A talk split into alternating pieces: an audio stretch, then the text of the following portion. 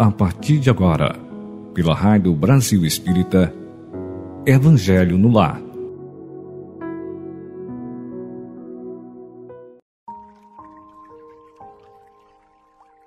Bom dia, caros ouvintes da Rádio Brasil Espírita.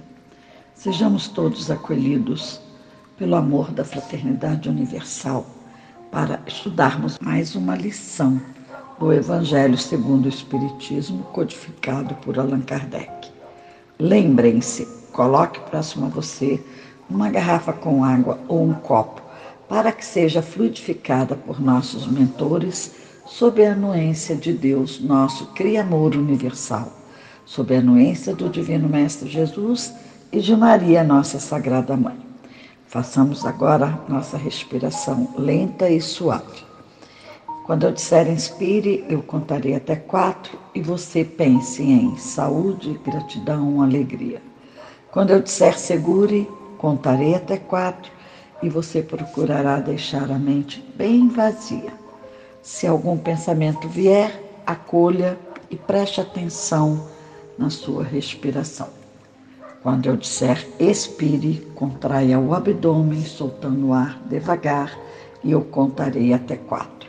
Nesse momento, pense gratidão, natureza, por receber esse ar com todas as vibrações que não me pertencem, em harmonia com o meio ambiente. Então vamos começar. Inspira. Um, dois, três, quatro. Segura. Um, dois, três, quatro. E solte. Expira. Dois, três, quatro. Segura. Um, dois, três, quatro. Inspira. Um, dois, três, quatro. Segura. Um, dois, três, quatro. Expira. Um, dois, três, quatro. Segura. Um, dois, três, Mais uma vez. Inspira saúde, gratidão, vitalidade. Segura. Um, dois, três, quatro. E solte com gratidão, eliminando o ar em harmonia com o meio ambiente, todas as vibrações que não te pertencem. Segura. Um, dois, três e quatro. Muito bem. Agora estamos prontos para fazermos o relaxamento. Vamos relaxar nosso corpo para que estejamos prontos a absorver o estudo de hoje. Basta que por alguns segundos coloque sua atenção num ponto de seu corpo. Começamos observando os pés, os tornozelos, as pernas, as panturrilhas, os joelhos. Perceba-os, sinta-os. Agora siga até suas coxas e quadris. Respire com calma. Olhe seu abdômen. Olhe também o tórax e as costelas. E você se sente cada vez mais e mais relaxados. Siga em direção ao pescoço que se relaxa. Passe pela face, observando cada osso, cada partezinha, a boca, a língua, o nariz, os olhos. Sua atenção agora chega ao seu frontal passando pela testa, que também fica relaxada, assim como o temporal da direita e o temporal da esquerda. Também sua caixa craniana fica totalmente relaxada, seguindo esse relaxamento por toda a coluna, desde a cervical até a lombar, chegando ao cóccix. Assim, todo o seu corpo está relaxado, porém alerta, com a mente aberta. Respire com suavidade. Bom, vamos para a nossa mensagem inicial, psicografada por Francisco Cândido Xavier, ditada pelo Espírito de Emmanuel.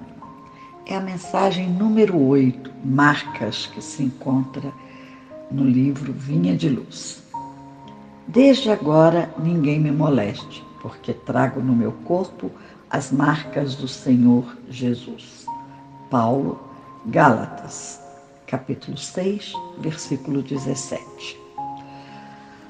Todas as realizações humanas possuem marca própria: casas, livros, artigos, medicamentos.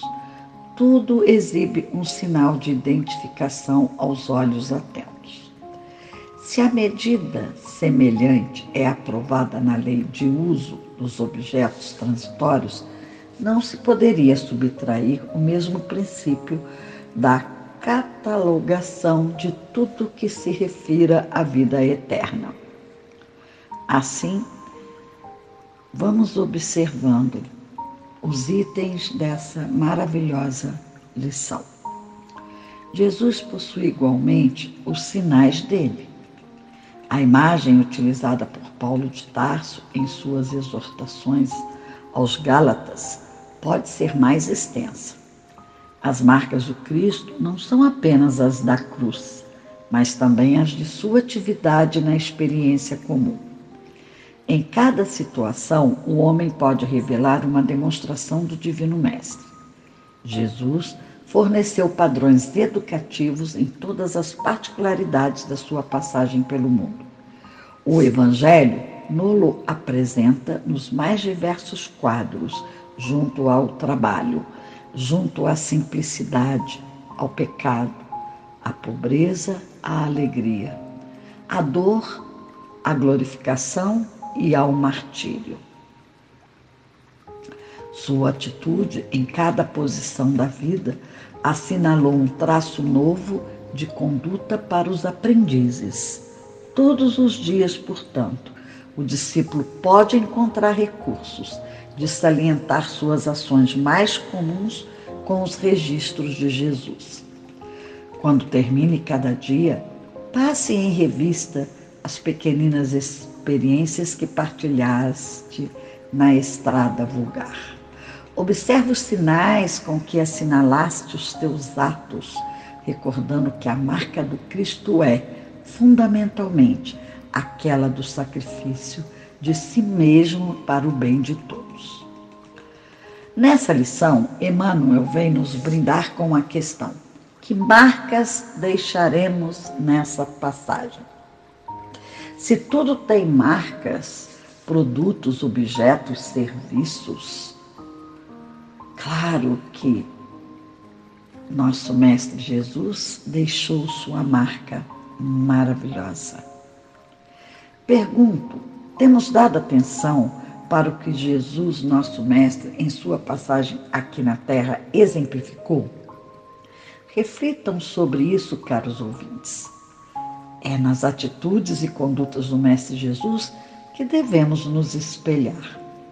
Nós, os aprendizes de hoje, quiçá fôramos também no passado, temos em todo momento desta vida terrena recursos para seguirmos os exemplos do Mestre. Nas ações mais comuns, podemos nos fortalecer para que dessa vez possamos deixar marcas do bem e do amor fraterno. Também encontramos forças ao contemplar a natureza sem questionar, ao estender a mão ao irmão sem questionar, sem propagar o feito. Ele, nosso mestre, sacrificou-se para o bem maior de todos nós. E nós, o que podemos fazer para honrar essa dádiva? Pensem, reflitam, estudem, busquem a palavra propagada no Evangelho e todos os dias teremos essa oportunidade em ouvir diversos oradores explanando e exemplificando via Rádio Brasil Espírita todos esses ensinamentos. Passemos agora, caríssimos amigos e amigas, a nossa prece inicial, dizendo assim: Pai, Criador do universo, rogamos a vós, com nosso amor e respeito, que nos permita ações que possam deixar marcas do bem-querer, do bem-fazer, lembrando que exemplos temos vindos do Mestre Jesus. Gratidão, Pai, por vossa amorosa intervenção para compreendermos os estudos realizados. Gratidão por permitir que nossos mentores fluidifiquem nossa água, nos contemplando com a energia salutar, segundo a necessidade de cada pessoa, para o equilíbrio espiritual, emocional, físico e mental. Gratidão, gratidão de todo o nosso coração. Assim seja. Hoje continuaremos os estudos do capítulo 5 do nosso Evangelho. Vamos analisar perdas de pessoas amadas e mortes prematuras contida no item 21. Diz assim: Quando a morte ceifa nas nossas famílias, arrebatando sem restrições os mais moços, antes dos velhos, costumais dizer: Deus não é justo, pois sacrifica um que está forte e tem grande futuro e conserva os que já viveram longos anos cheios de decepções. Pois leva os que são úteis e deixa os que para nada mais nos servem? Pois despedaça o coração de uma mãe, privando-a privando da inocente criatura que era toda a sua alegria.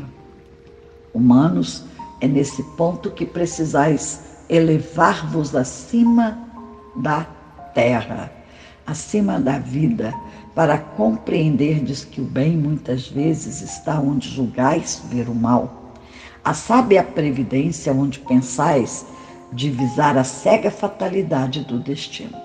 Por que haveis de avaliar a justiça divina pela vossa? Podeis supor que o Senhor dos mundos se aplique por mero capricho a vos infligir penas cruéis? Nada se faz sem um fim inteligente, e seja o que for que aconteça, tudo tem a sua razão de ser. Se perscrutasseis melhor todas as dores que vos advêm, nelas encontraríeis sempre a razão divina, razão regeneradora, e os vossos miseráveis interesses se tornariam de tão secundária consideração que os atiraríeis para o último plano. Crede-me, a morte é preferível numa encarnação de 20 anos a esses vergonhosos desregramentos que pungem famílias respeitáveis, dilaceram corações de mães que fazem que antes do tempo embranqueçam os cabelos dos pais. Frequentemente a morte prematura é um grande benefício que Deus concede àquele que se vai e que assim se preserva das misérias da vida ou das seduções que talvez lhes acarretassem a perda. Não é vítima da fatalidade aquele que morre na flor dos anos. É que Deus julga não convir que ele permaneça por mais tempo na terra. É uma horrenda desgraça, dizeis, ver cortado o fio de uma vida tão prenhe de esperanças. De que esperanças falais? Das da terra, onde o liberto houvera podido brilhar, abrir caminho e enriquecer? Sempre essa visão estreita, incapaz de elevar-se acima da matéria. Sabeis qual teria sido a sorte dessa vida, ao vosso parecer tão cheia de esperanças? Quem vos disse que ela não seria saturada de amarguras? Desdenhais então das esperanças da vida futura, ao ponto de lhes preferirdes as da vida efêmera, que arrastais bem-aventurados os aflitos da terra? Supondes então que mais vale uma posição elevada entre os homens do que entre os espíritos bem-aventurados? Em vez de vos queixardes, regozijai-vos quando praz a Deus retirar deste vale de misérias um de seus filhos. Não será egoístico desejardes que ele aí continuasse para sofrer convosco? Ah, essa dor se concebe naquele que carece de fé e que vê na morte uma separação eterna. Vós, espíritas, porém, sabeis que a alma vive melhor quando desembaraçada do seu invólucro corpóreo. Mães, sabei que vossos filhos bem-amados estão perto de vós. Sim, estão muito perto. Seus corpos fluídicos vos envolvem, seus pensamentos vos protegem. A lembrança que deles guardais os transporta de alegria. Mas também as vossas dores desarrazoadas os afligem, porque denotam falta de fé e exprimem uma revolta contra a vontade de Deus. Vós que compreendeis a vida espiritual, escutai as pulsações do vosso coração a chamar esses entes bem-amados. E se pedirdes a Deus que os abençoe, em vós sentireis fortes consolações, dessas que secam as lágrimas. Sentireis aspirações grandiosas que vos mostrarão o porvir que o soberano Senhor prometeu. Sazon, ex-membro da Sociedade Espírita de Paris, 1863. No item 22, trata do seguinte: se fosse um homem de bem, teria morrido. Falando de um homem mau que escapa de um perigo, costumais dizer: se fosse um homem de bem, teria morrido. Pois bem, assim falando, dizeis uma verdade, pois com efeito, muito a miúde sucede dar Deus a um espírito de progresso ainda incipiente, prova mais longa do que há um bom que, por prêmio de seu mérito, receberá a graça de ter tão curta quanto possível a sua aprovação. Por conseguinte, quando vos utilizais daquele axioma, não suspeitais de que proferis uma blasfêmia. Se morre um homem de bem, cujo vizinho é mau homem, logo observais, antes fosse este. Enunciais uma enormidade, porquanto aquele que parte concluiu a sua tarefa e o que fica talvez não haja principiado a sua. Por que então haveríeis de querer que ao mal faltasse tempo para terminá-la e que ao outro permanecesse preso à gleba terrestre? Que direis se um prisioneiro que cumpriu a sentença contra ele pronunciada fosse conservado no cárcere ao mesmo tempo que restituíssem a liberdade a um que a este não tivesse direito? Ficais sabendo que a verdadeira liberdade para o espírito consiste no rompimento dos laços que o prendem ao corpo e que, enquanto vos achardes na terra, estareis em cativeiro. Habituai-vos a não censurar o que não podeis compreender e crede que Deus é justo em todas as coisas. Muitas vezes, os que, os que vos parece o mal é um bem. Tão limitadas, no entanto, são as vossas faculdades que o conjunto do grande todo não o apreendem os vossos sentidos obtusos.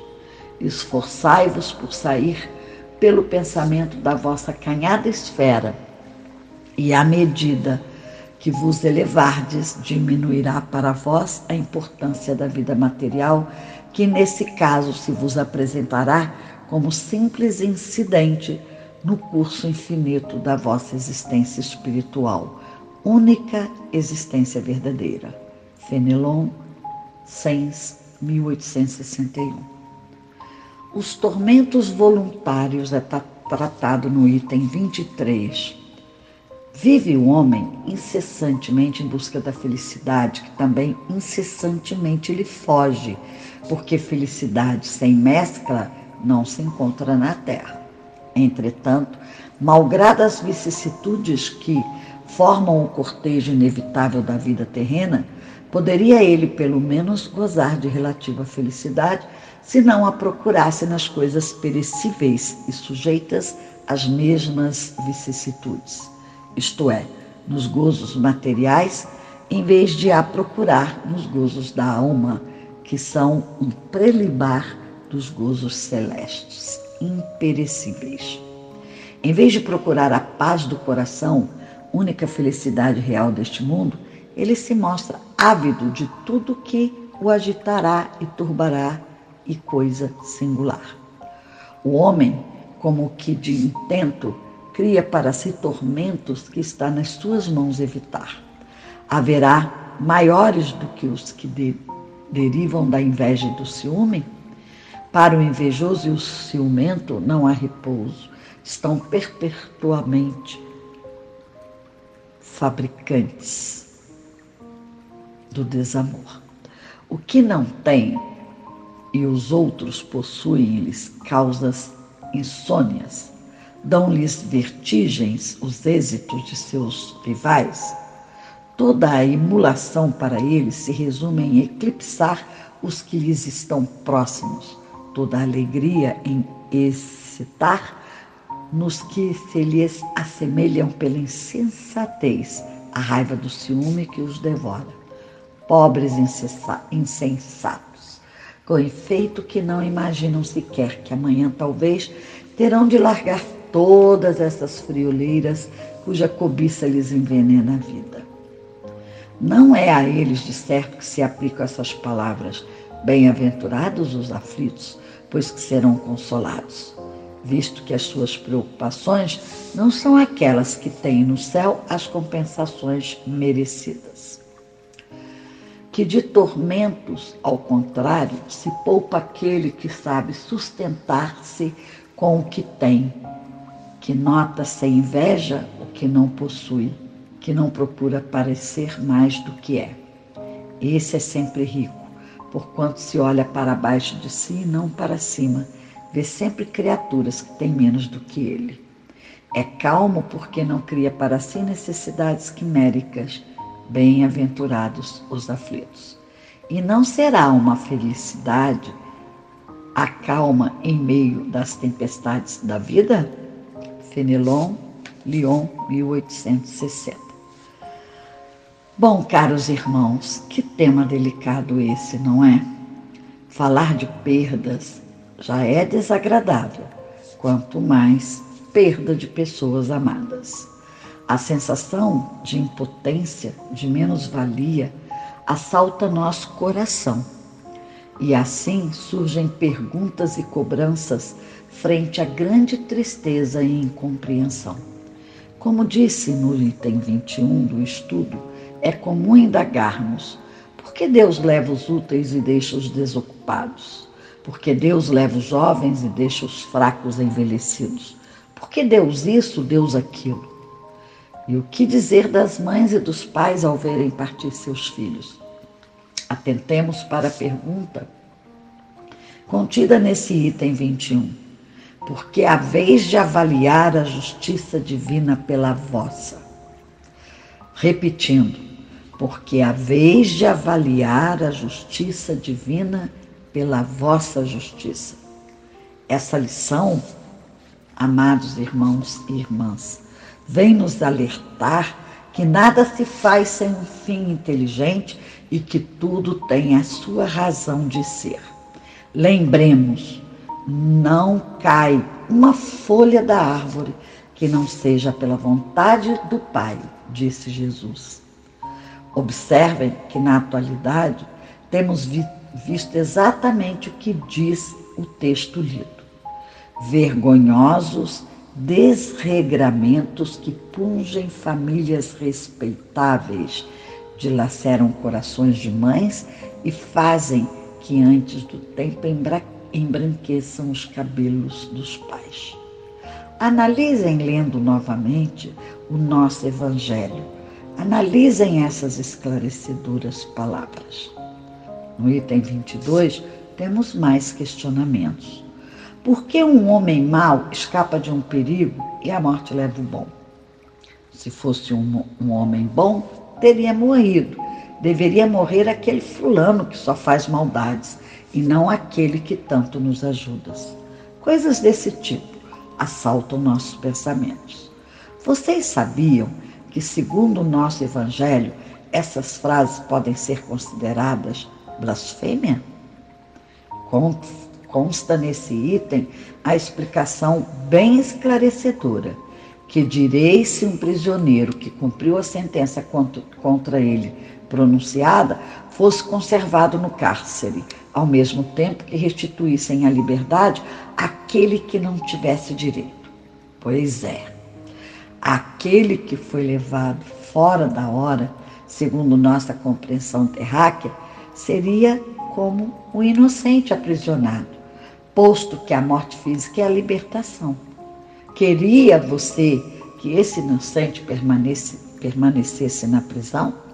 Pois que a morte é a libertação, porque a matéria fica e segue nosso verdadeiro ser para continuar a jornada.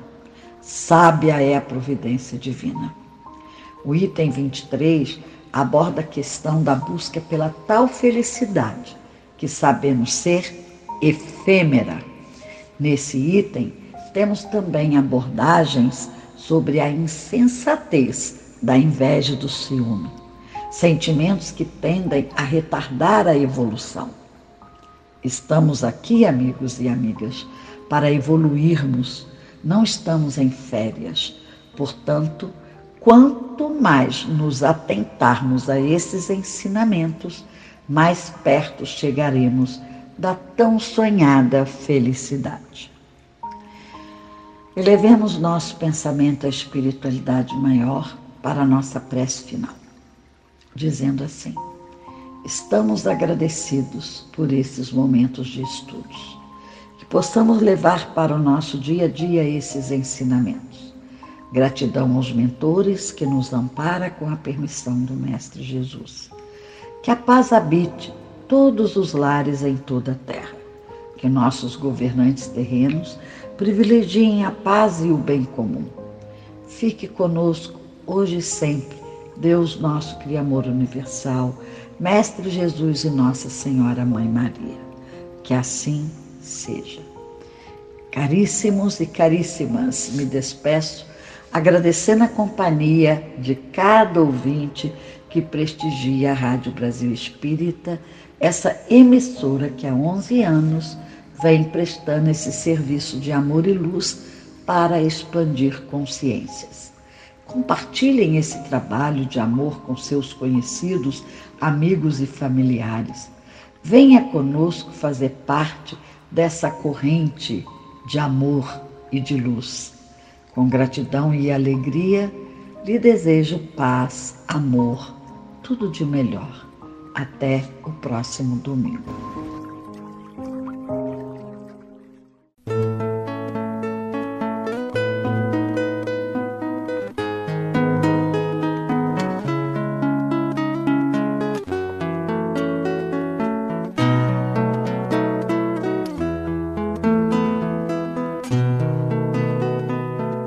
Vamos, Jesus, passear na minha vida. Quero voltar aos lugares em que fiquei só. Quero voltar lá contigo, vendo que estavas comigo. Quero sentir teu amor a me embalar. Cura, Senhor, onde dói. Cura, Senhor, bem aqui. Cura, Senhor, onde eu não posso ir. Cura, Senhor, onde dói. Cura, Senhor, bem aqui. Cura, Senhor onde eu não posso ir.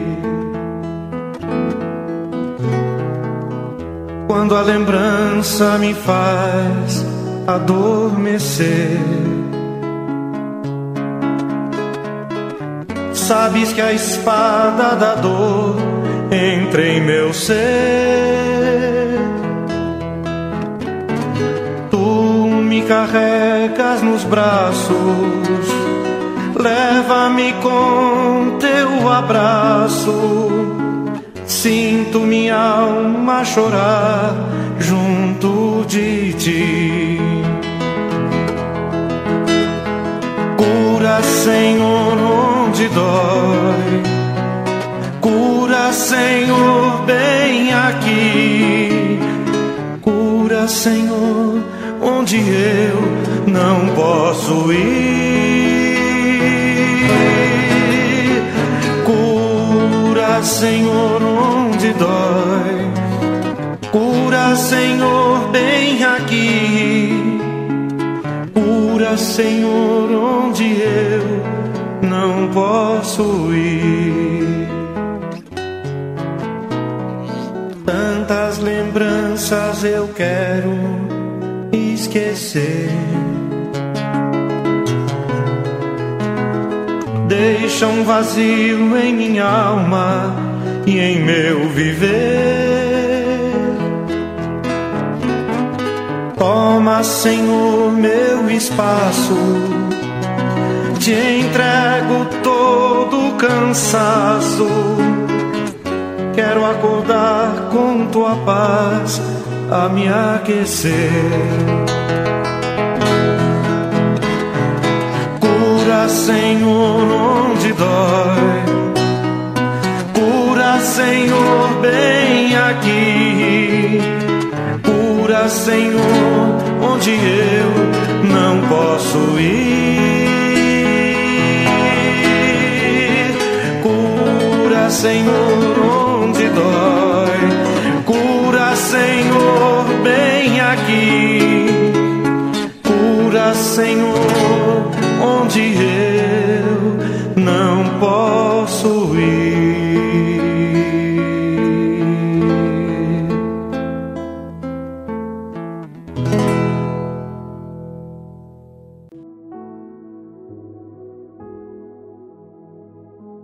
Você escutou pela Rádio Brasil Espírita Evangelho no Lar